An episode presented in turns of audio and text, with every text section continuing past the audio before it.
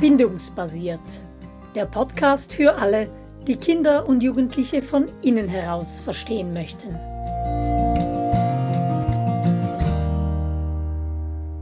Bindungsbasiert meets Homeschooling, so heißt unsere aktuelle Podcast-Serie, in welcher wir drängende Fragen aus dem Homeschooling beantworten.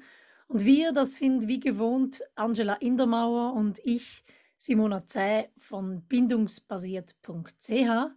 Und heute mit dabei auf Zoom ist Janine Keller von Homeschooling Zürich. Herzlich willkommen, Janine. Hallo zusammen, freut mich hier zu sein. Ja, und du hast eine Frage oder mehrere Fragen mitgebracht zum Thema Druck und Gegendruck im Homeschooling. Genau. Du darfst loslegen. Also, viele Eltern wollen unter anderem die Kinder im Homeschooling unterrichten, damit sie ihre Lern- und Lebensfreude behalten dürfen.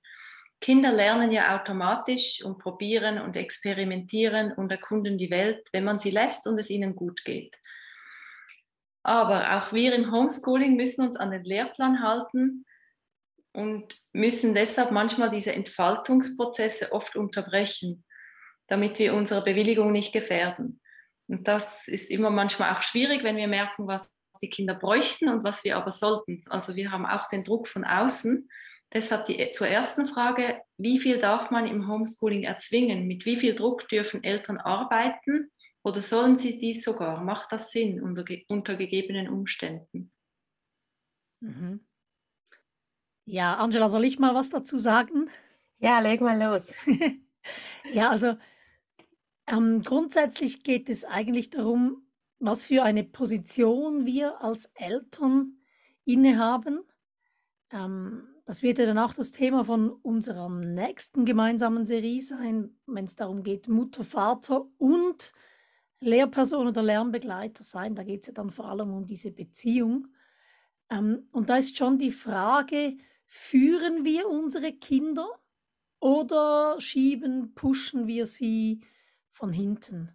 Und ich glaube, die, die Goldantwort auf diese Frage ist, äh, wenn wir als Eltern in der sogenannten Alpha-Position sein können, wo wir unsere Kinder fürsorglich durch den Homeschooling-Alltag führen, sie sich an uns orientieren, unsere Hinweise annehmen, ähm, Hilfe bei uns suchen, dann dürfen wir auch darauf vertrauen, dass sie uns sich uns anschließen und mit uns mitgehen. Und wir können dann so auch in der Situation des Puffers sein ähm, und den Druck, den du ja beschrieben hast, nicht eins zu eins an unsere Kinder weitergeben.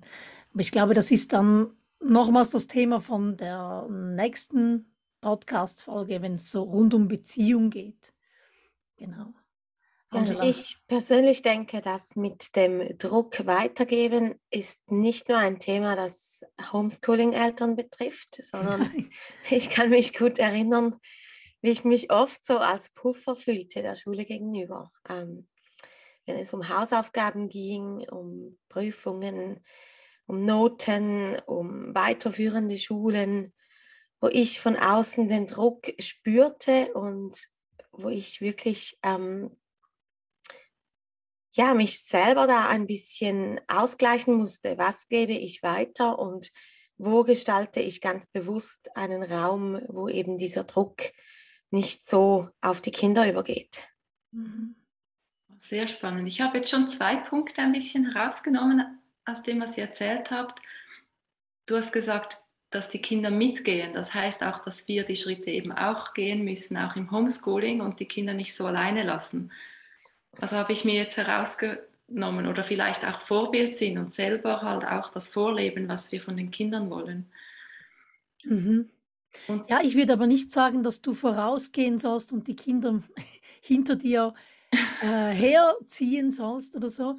Ich glaube, wichtig ist, dass wir wie auf die Seite der Kinder kommen und so eine verständnisvolle gemeinsame Haltung entwickeln, statt irgendwie so konfrontativ zu sein. Ich weiß nicht, ob du das auch ah mit gemeint hast in deiner Mhm. Formulierung. Also, dass wir so eine eine Einladung aussprechen, so eine warme Einladung in unsere Präsenz, ins gemeinsame Lernen, ins gemeinsame Entdecken der Welt.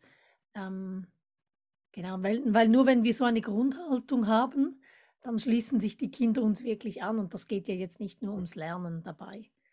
Genau. Das passt auch zu den Beobachtungen, die ich mache. Wenn die Homeschool-Familie sich wirklich bewusst ist, dass Homeschooling wie auch ein anderer Lebensstil ist, dass es dann wie auch einfacher geht, als wenn sie das einfach als Alternative zur Schule nehmen und eins zu eins so weiterleben. Mhm. Das stimmt. Da ergibt sich für mich noch eine Frage, ähm, wann merkt man dann, wenn das Kind zu viel Druck hat? Was wären so Alarmsymptome, anhand derer die Familien merken, oh, jetzt müssen wir irgendwie was anpassen oder jetzt ist zu viel Druck da? Angela, möchtest du? ja, zum einen ähm, ist das ja als Instinkt in uns angelegt, dass wenn zu viel Druck von außen kommt, beziehungsweise wenn der Druck, der von außen kommt, größer ist als das, was in meinem Innern ist, das, was ich selber möchte, das, was von mir auskommt, dann entsteht Gegendruck oder wir benennen das auch als Gegenwille ähm, so die Verteidigungslinie des eigenen. Wir kennen das alle auch, wenn jemand kommt, den wir vielleicht nicht einmal kennen und Forderungen an uns stellt, ähm, dann reagiert etwas in uns mit Nein, ganz bestimmt nicht. Und dieser Gegenwille, den erleben wir alle in unseren Familien. Ähm, bei Kleinkindern nennen wir ihn Trotzphase. Und bei Teenager kommt er nochmal stark hervor. Und ja, ich habe ihn auch eben als Mutter mit Kindern in der öffentlichen und Privatschule erlebt. Immer dann, wenn eben zu viel Druck da war, dann kam dieser Gegenwille auf den Plan. Ah, das ist sehr spannend und es erinnert mich an den Kurs, den ich bei euch schon gemacht habe über Teenagerjahre. Und ihr habt ja so tolle Teenagerkurse, kann ich also sehr, sehr empfehlen. Ich hatte sehr viele Erkenntnisse und bei uns hat sich vieles dadurch sehr entspannt. Ah, merci. Dankeschön. ja, ich glaube, Anja hat jetzt gerade in einem Nebensatz etwas ganz Wichtiges auch erwähnt zu dem Thema Druck. Ähm, du hast ja gesagt, Angela, dass Gegenwille so in zwei Wellen kommt. Zum einen so im Kleinkindalter die Trotzphase, wo das Kind schon mit Nein antwortet, wenn die Frage noch nicht mal fertiggestellt ist. So. Und dann nochmals als Teenager. Und ich glaube, da ist es so wichtig zu verstehen, dass in unseren Kindern so eine große Veränderung geschieht zwischen dem fünften und dem siebten Lebensjahr, wo wir sagen, dass das integrative Funktionieren, das, das langsam einsetzt, das gleichzeitige Wahrnehmen von zwei widersprüchlichen Aspekten. Und wenn wir jetzt mit Druck arbeiten bei einem kleinen Kind, das noch nicht diese Fähigkeiten hat, dann stehen wir auf verlorenem Posten da. Und wenn wir aber ein älteres Kind haben, einen Teenager, der sich gut oder die sich gut entwickeln konnte und die das eben schafft, diese widersprüchlichen Aspekte zu sehen. Also ich habe einen Wunschtraum, wo ich mal hin möchte beruflich und ähm, für das brauche ich Matt oder Franz oder was weiß ich was. Und gleichzeitig habe ich so ein spannendes Buch und das Wetter ist so toll draußen und so und dass man das gleichzeitig wahrnehmen kann und dann eine eigene Position finden kann, dann dürfen wir Eltern diesen Druck von außen ganz anders mit unseren Kindern thematisieren. Ja, schau, es ist einfach so, wenn du das möchtest, dann ist das ist einfach eine Realität und ich verstehe, es ist schwierig und so, wenn man eben das schöne Wetter sieht. Und bei kleinen Kindern oder Kindern, die unreif sind, weil sie stecken geblieben sind, da ist der Gegenwille ähm, programmiert. Also auch die Kinder informieren, was die Sache ist, damit sie eben ein Miteinander ist. Auch sagen, es gibt Gesetze, dass sie auch vielleicht erkennen, weshalb wir gewisse Dinge machen. Hilft das auch schon, wenn man mehr erklärt den Kindern. Ja, aber eben da müssen die Kinder die Fähigkeit haben, das wirklich gleichzeitig wahrnehmen zu können. Also du kannst gut einem sechsjährigen Kind erklären, dass das Gesetz halt so ist und sonst die Polizei und das weiß ich, was kommt. Aber wenn es das nicht gleichzeitig mischen kann mit dem Impuls, jetzt halt einfach nur, und ich sage nur in Anführungszeichen, zu spielen, statt irgendwas zu pauken, wenn es das nicht kann, dann bringt das eigentlich nichts. Ah, Oder Angela, wie würdest das, du das ja. beschreiben? Ja, eigentlich auch so. Mir ist es hier einfach noch wichtig auch zu erwähnen bei Kindern, die jetzt keine Kleinkinder mehr sind und auch noch keine Teenager. Das ist ja die wahrscheinlich die größte Sparte im Homeschooling, so die Primarschüler. Ähm, da denke ich einfach auch, wenn so das, der eigene Wille eigentlich da ist und wir dann mit zu viel Druck kommen, dann können wir das eigene damit auch kaputt machen. Und da müssen wir auch darauf achten. Ich vergleiche so das eigene gerne mit einem Gärtchen, mit zarten Pflanzen.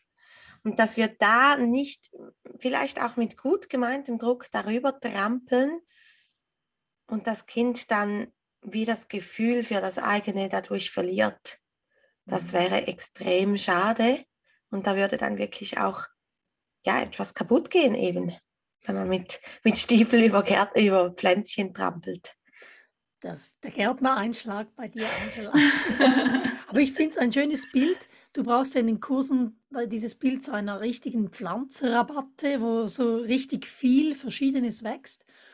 Und da ist es natürlich etwas anderes, wenn ein Kind so das eigene wirklich entwickeln konnte, also eigene Absichten, Ziele, Wünsche, Vorstellungen, Vorlieben, Meinungen, einfach was eigenes.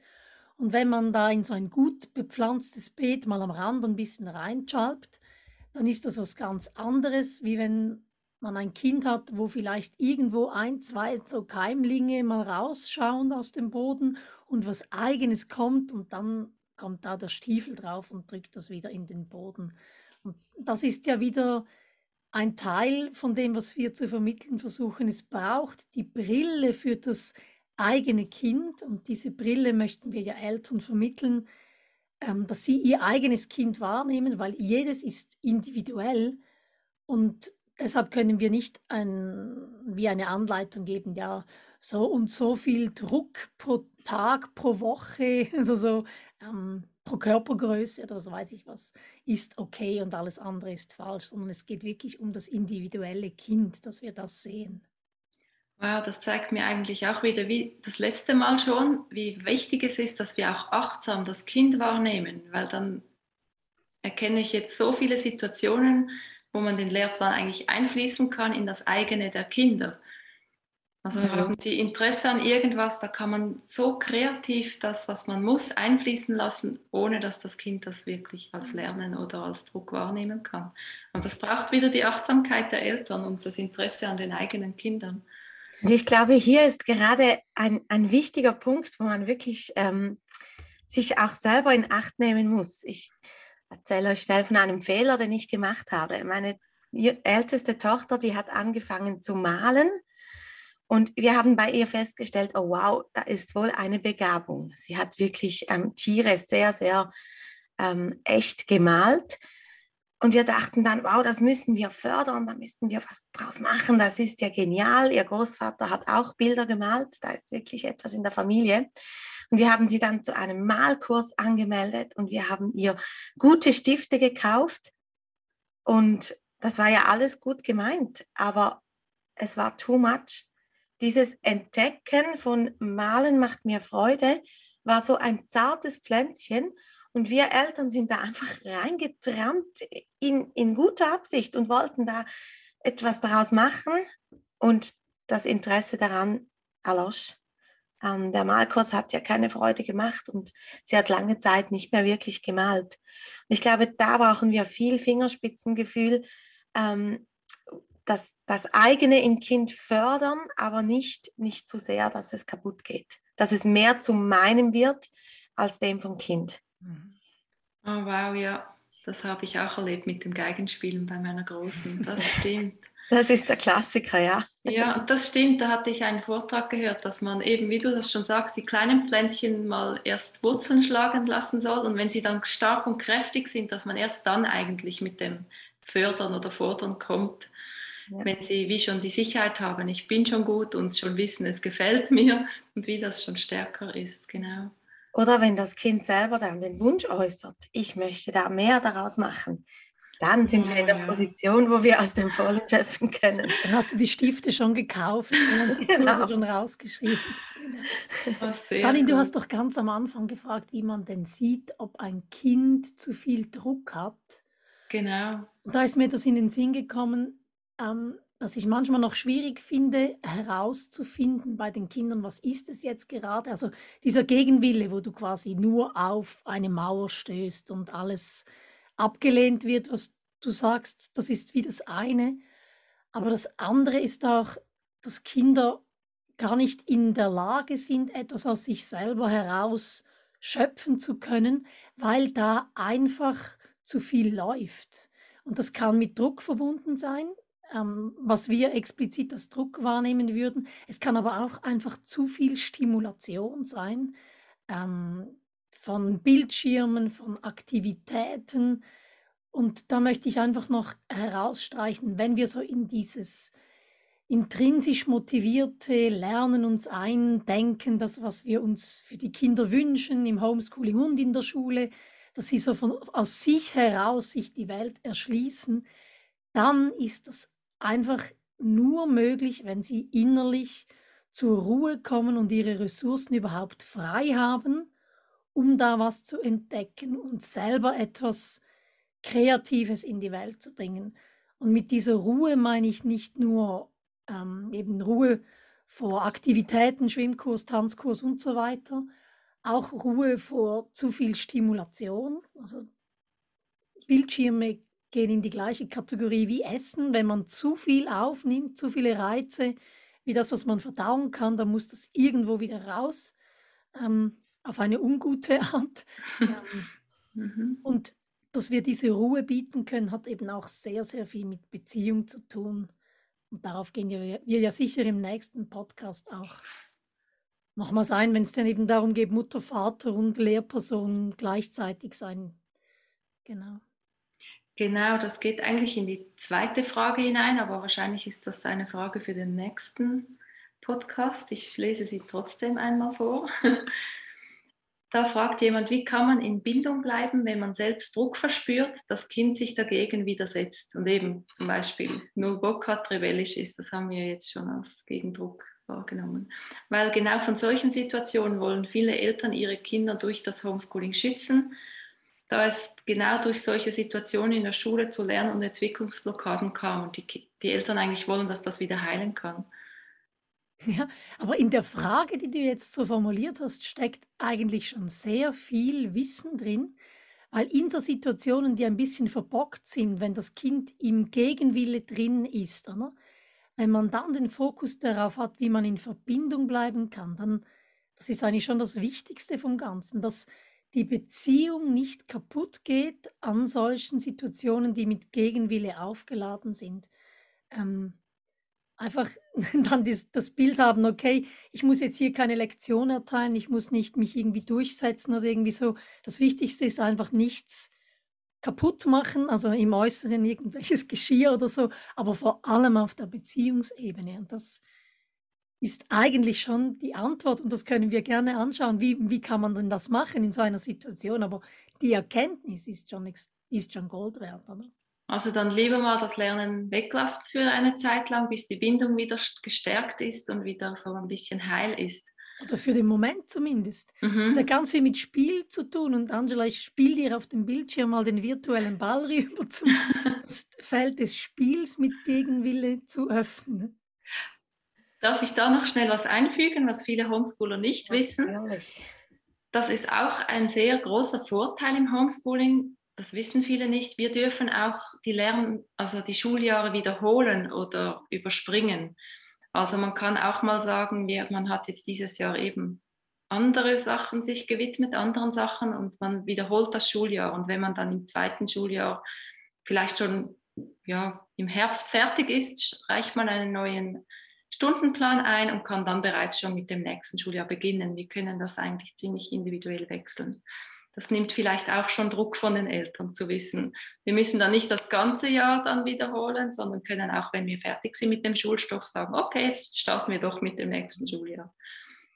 Das ja, zum Druck von, den Eltern Druck von den Eltern wegnehmen, das, da gibt es noch viel viele Möglichkeiten, da können wir, kommen wir vielleicht später noch drauf, Angela.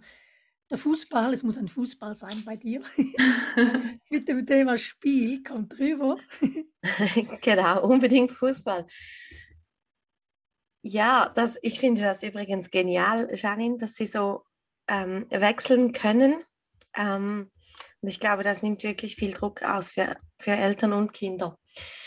Und ja, der Gegenwille, ähm, ich sage immer, man kann ihn spielerisch umgehen, indem man eben etwas spielerisch angeht. Bei kleinen Kindern ist uns das noch geläufig, indem wir sagen, hey, komm, wir laufen wie die Mäuse die Treppe rauf oder doch lieber wie ein Elefant oder so.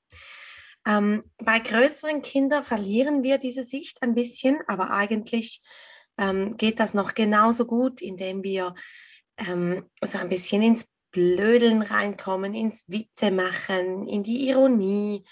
Ähm, da habe ich schon viele ganz tolle Erfahrungen gemacht, wie das auch bei größeren Kindern wunderbar funktioniert. Und auf der anderen Seite aber auch eben den Gegenwillen ausspielen. Ähm, es ist ja in uns allen ein Stück weit angelegt, dass man einfach gerne auch mal gegen die Konventionen ähm, geht, dass man mal etwas anders macht, als man es macht.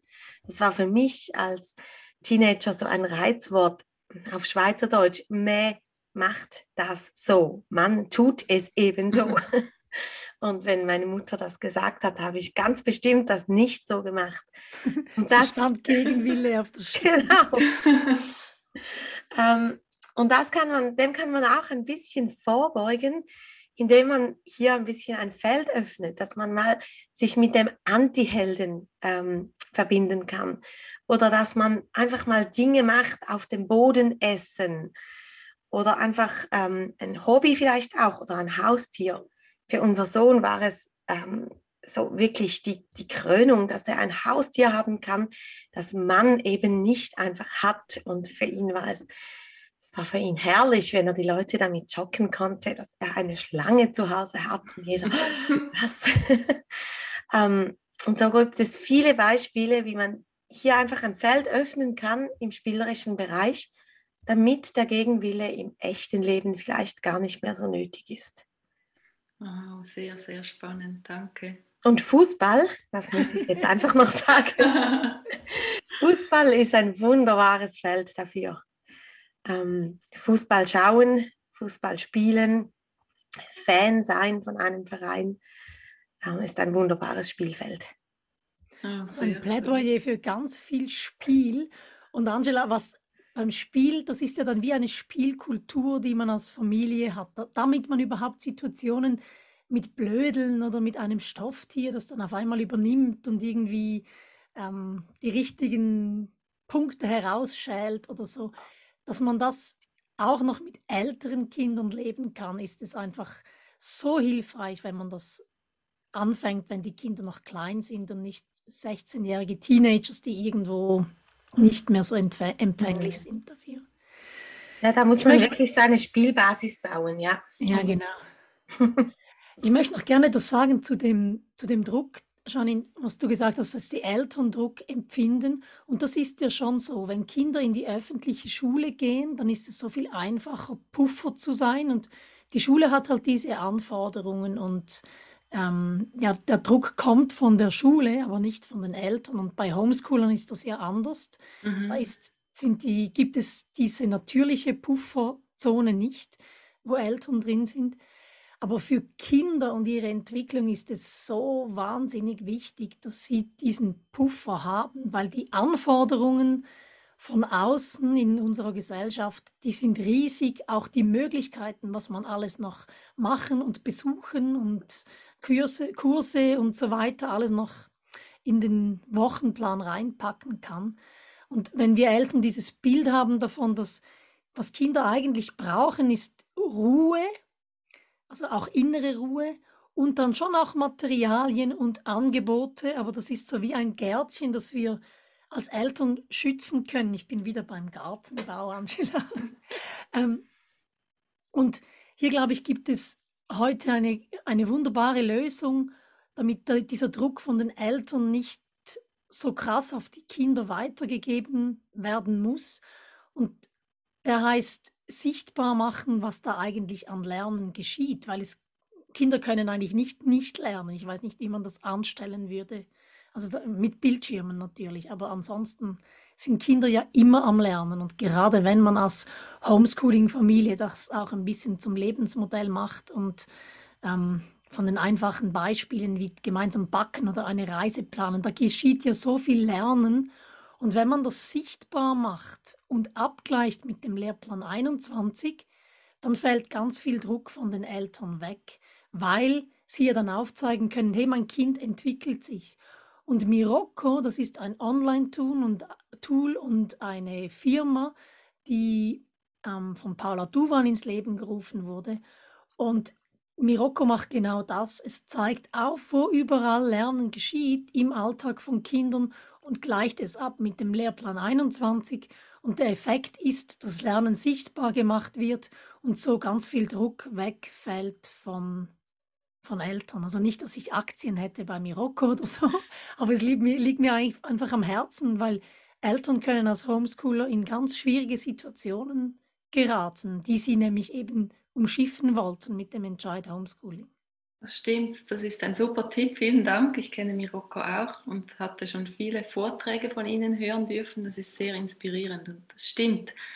Kann ich selber bestätigen, als mein Ex-Mann noch hier gewohnt hat, war ich oft abends so frustriert, weil wir nie geschafft haben, an den Tisch zu sitzen und wirklich über den Schulbüchern zu sitzen. Dann haben wir den Tag besprochen und er hat das mit dem Lehrplan 21 abgeglichen und haben wir oft gemerkt, dass wir eigentlich viel länger am Lehrplan waren als andere Schüler, wenn sie in die Schule gehen. Das war sehr spannend. Vielleicht sollten wir Paula einladen für den nächsten Podcast. genau. Oh, das wäre eine gute Idee. Mhm. Gute Idee. Dann haben wir noch eine Frage von einer Mama mit einem achtjährigen Sohn. Sie sagt, bei wie kann man den Sohn wieder fürs Lernen begeistern oder längerfristig motivieren ohne Belohnungs- und Bestrafungssystem? Weil viele Kinder, wenn sie von der Schule ins Homeschooling wechseln, haben wirklich schon ziemlich die Lernmotivation verloren. Beziehungsweise auch die Erfahrung gemacht, auch wenn sie eben so ein, das Pflänzchen, das wächst, dass das eigentlich nicht ernst genommen wird, wenn sie Interesse für etwas haben. Wie kann man da die Lernmotivation wieder fördern? Du meinst aber mit Lernen nicht unbedingt lernen, wie ich das so gerne brauche, sondern das Pauken für schulstoffliche Lernen, oder? Weil ich vermutlich ist auch dieser Junge, wenn er draußen ist, dauernd am Lernen, oder? Es geht wirklich um das Lehrplan, ja. Lehrplanaspekte lernen. Hm. Dass viele, wenn man nur schon das Schulheft, also sonst lernen, machen viele Kinder oder sind bereit für Exkursionen, für Projekte. Aber sobald man die Schulhefte vornimmt, dann geht der Vorhang runter. Ja. Und, und ja. Also ich kann da vielleicht etwas aus der Privatschulerfahrung beitragen. Wir hatten sehr viele solche Kinder, die aus der öffentlichen Schule gewechselt haben. Und die Erfahrung dort war einfach, dass sie eine Zeit der Ruhe brauchten. Und einmal eben nicht müssen und ähm, einfach eine Zeit, um, um sich wieder zu erholen, damit dieses Pflänzchen sich wieder ein bisschen entfalten kann. Und wenn man den Kindern auch ein bisschen diese Zeit zugesteht, und so wie du es erklärt hast mit den Schuljahren, ist das ja durchaus im Bereich des Möglichen, dass man den Kindern diese Zeit einfach zugesteht und sie vielleicht auch einfach mal spielen lässt, ähm, aber eben, wir haben ja gesagt, sie lernen ja trotzdem, auch wenn sie nur spielen. Aber wenn man vielleicht die Schulbücher ein bisschen in den Hintergrund geben kann und einfach mal Raum geben kann, um, um wieder sich entfalten zu können, glaube ich, dass dieses Pflänzchen sich dann auch wieder erholen kann. Unser Sohn hat nach drei Monaten Privatschule einen interessanten Satz gesagt. Als er gefragt wurde, wie es ihm gefällt, hat er gesagt, super, jetzt habe ich endlich Zeit zum Lernen. Oh, wow. Oh, wow.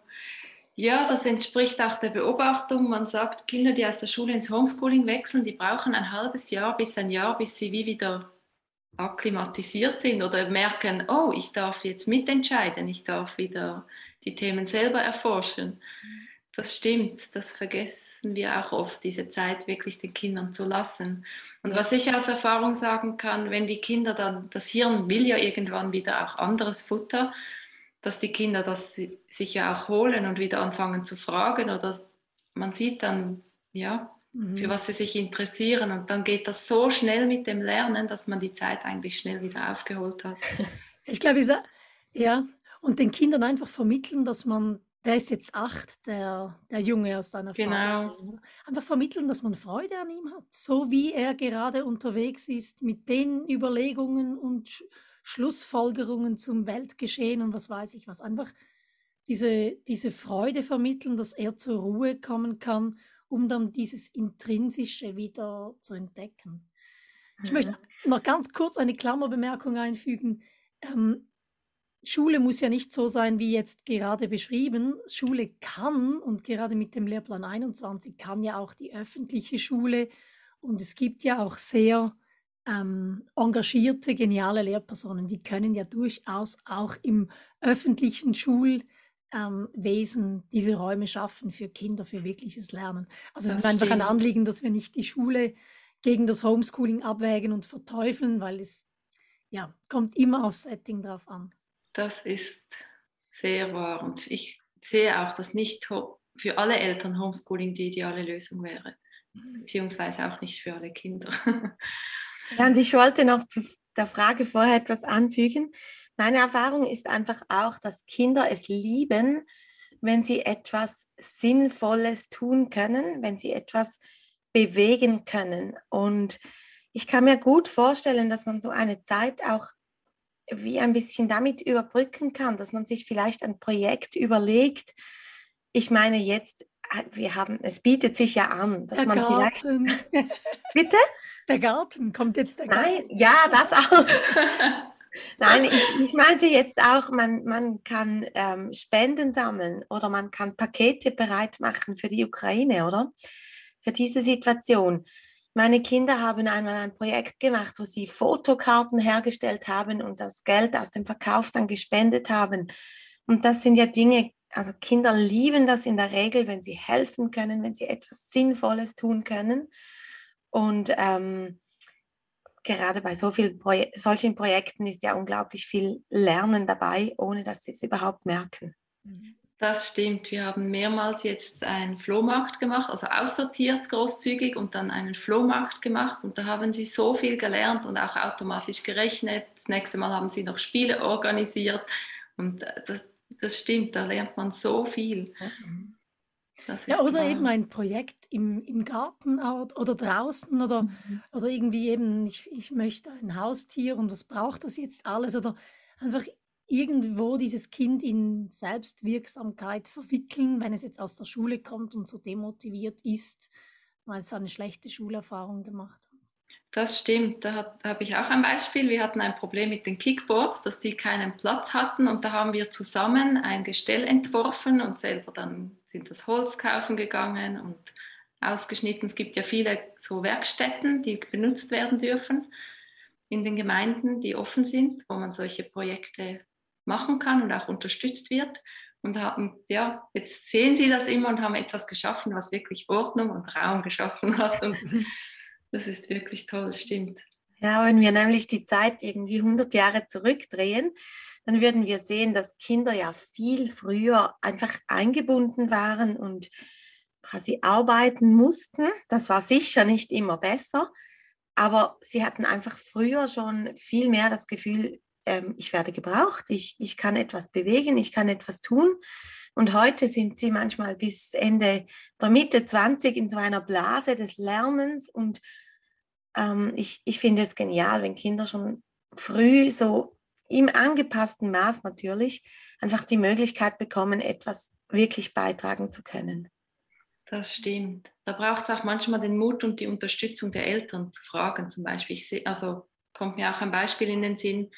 Wir waren lange Zeit immer in Deutschland im Altersheim von meiner Oma und die Kinder fanden das manchmal ein bisschen langweilig, vor allem als es ihr nicht so gut ging und man ein bisschen ruhig sein musste.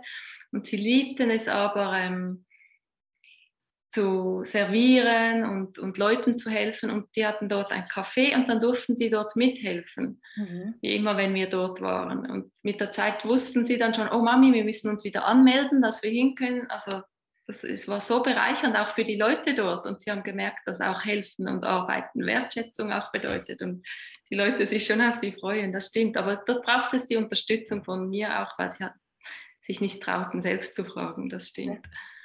Ja. Ganz genau. Ich sehe schon, uns, uns erschließen sich Themen um Themen. Vielleicht machen wir einfach eine Plau einmal noch einen Plauderrunde-Podcast. es gäbe so viel zu besprechen. Ja, wollen wir langsam zu einem Abschluss kommen, Janine, oder brennt noch was bei dir? Eine Frage hätte es noch, mhm. aber du, ich weiß nicht, ob die noch Platz hat. Ja. Du hast vorhin noch von den Settings gesprochen und das wäre die letzte Frage. Wie frei soll das Lernsetting gestaltet sein, beziehungsweise welchen Rahmen brauchen die Kinder? Welchen sollten wir vorgeben? Auch, dass wir in der Alpha-Rolle bleiben. Also zum Beispiel eben einen Stundenplan oder ja, gibt es Bedingungen, die, die bestehen müssen, damit die Kinder sich optimal entfalten können? Ich glaube, das kommt so extrem aufs Kind drauf an. Manche Kinder brauchen viel Struktur. Ich glaube, jedes Kind braucht Struktur. Bestimmt auf der Beziehungsebene Struktur, dass man wieder gemeinsame Rituale hat, wo man das Kind sammelt oder die Kinder sammelt, im Sinne von in die Beziehung einlädt oder zur Ruhe einlädt. Oder ja, das, das brauchen Kinder ganz bestimmt. Aber wie mhm. viel jetzt an Struktur im Sinne von Lerninhalten strukturieren ein Kind braucht, da würde ich mich hüten davor, eine klare Ansage zu machen. Das kommt aufs Alter an und auf das einzelne Kind, würde ich sagen. Okay. Simona, du hast da so einen Standardsatz, den musst du jetzt noch bringen. Welchen Standardsatz? Read the need. Read the need and take the lead. Genau. Also das Bedürfnis hinter dem lesen, was das Kind gerade möchte, Schocki oder wieder eine, ein Hörbuch oder irgendwie sowas und wirklich sehen, nach was, nach was ist das Kind eigentlich hungrig und dann das befriedigen. Also read the need and take the lead. Ich dachte schon, Angela, du kommst zu All Growth emanates from rest. Also alle, jegliches Wachstum entspringt einem inneren Ort von Ruhe. Das ist das steht bei mir am Spiegel, genau. Wow. Ich meinte aber auch ähm, das Bedürfnis nach Struktur lesen, weil ich kann es auch bestätigen, nicht jedes Kind braucht gleich viel Struktur. Die einen erdrückt Struktur und den anderen hilft es. Mhm. Ich glaube, da dürfen wir wirklich das Bedürfnis so lesen oder unser Kind lesen und dann den Lied daraus entnehmen und für jedes Kind eben diesen Raum so möglichst für jedes Kind den Raum so gestalten, wie sie es brauchen, ist natürlich äh, vielleicht nicht möglich, es für jedes genau richtig zu machen, aber so abgestimmt auf die Bedürfnisse eben. Mhm. Angela, da sind wir wieder beim Thema, was eigentlich unser Anliegen ist, dass Eltern befähigen, ihre Kinder zu sehen und diese Rolle zu übernehmen, die uns aus unserer Sicht angedacht ist als Eltern. Sie in, dieses, in, in diesem fürsorglichen Alpha sein. Und das ist es auch, was wir versuchen in unseren Kursen zu vermitteln. Also wenn sich jemand dafür interessiert, wir haben einen neu konzipierten Basiskurs, der Ende April startet oder den Teenager verstehen Kurs, der jetzt dann gleich Mitte März startet. Und ähm, neu ausgeschrieben ist auch nochmal das zweiteilige Webinar, wie Beziehung in Lernsettings gelingt. Von 31. März, 7. April, glaube ich, sind da die Daten. Also wenn man sich da einklinken möchte, um eben ja, in diese Position zu kommen und dieses Verständnis haben, um die eigenen Kinder lesen und sehen zu können, dann wären das unsere Angebote. Das ist ein kleiner Werbeblock. Also ich kann diese Angebote sehr, sehr empfehlen, wirklich. Nur schon das Verständnis für die Kinder wird so viel größer und das entspannt mich als Mama auch enorm dann. Ja, und Janine, wir haben auch ausgemacht, dass man sich für die nächste Podcast-Folge. Die dreht sich darum, Mutter, Vater und Lehrperson sein, Fragezeichen, geht das überhaupt und wie soll das gehen? Dass man sich da wiederum mit Fragen oder Fällen bei dir melden kann in deinem Telegram-Kanal Bildung im Wandel oder auf deiner Webseite oder man kann auch auf unserer Webseite übers Kontaktformular Fragen ein, also einfließen ein. lassen. Genau. Okay. Ja, genau. Und wenn genug Fragen kommen, dann würden wir auch noch einen vierten Podcast in dieser Reihe einschalten. Ähm, würde uns freuen. Wir ähm, macht richtig Spaß, so zu dritt darüber zu plaudern. Ähm, wenn ihr Fragen habt, die könnt ihr über unsere Webseiten, über das Kontaktformular uns zukommen lassen oder über ähm, Janins Telegram-Kanal, genau wie auch immer. Wir würden uns freuen. Also wenn da noch ganz neue Themen kommen, oder? Genau. Mhm. Genau, ja. Genau, da bin ich also auch sehr gespannt, was da kommen wird. Ja, dann bedanken wir uns fürs Gespräch. Vielen Dank auch euch. War wieder sehr spannend. Merci. Ja, bis bald. Bis bald. Tschüss. Bald. Tschüss.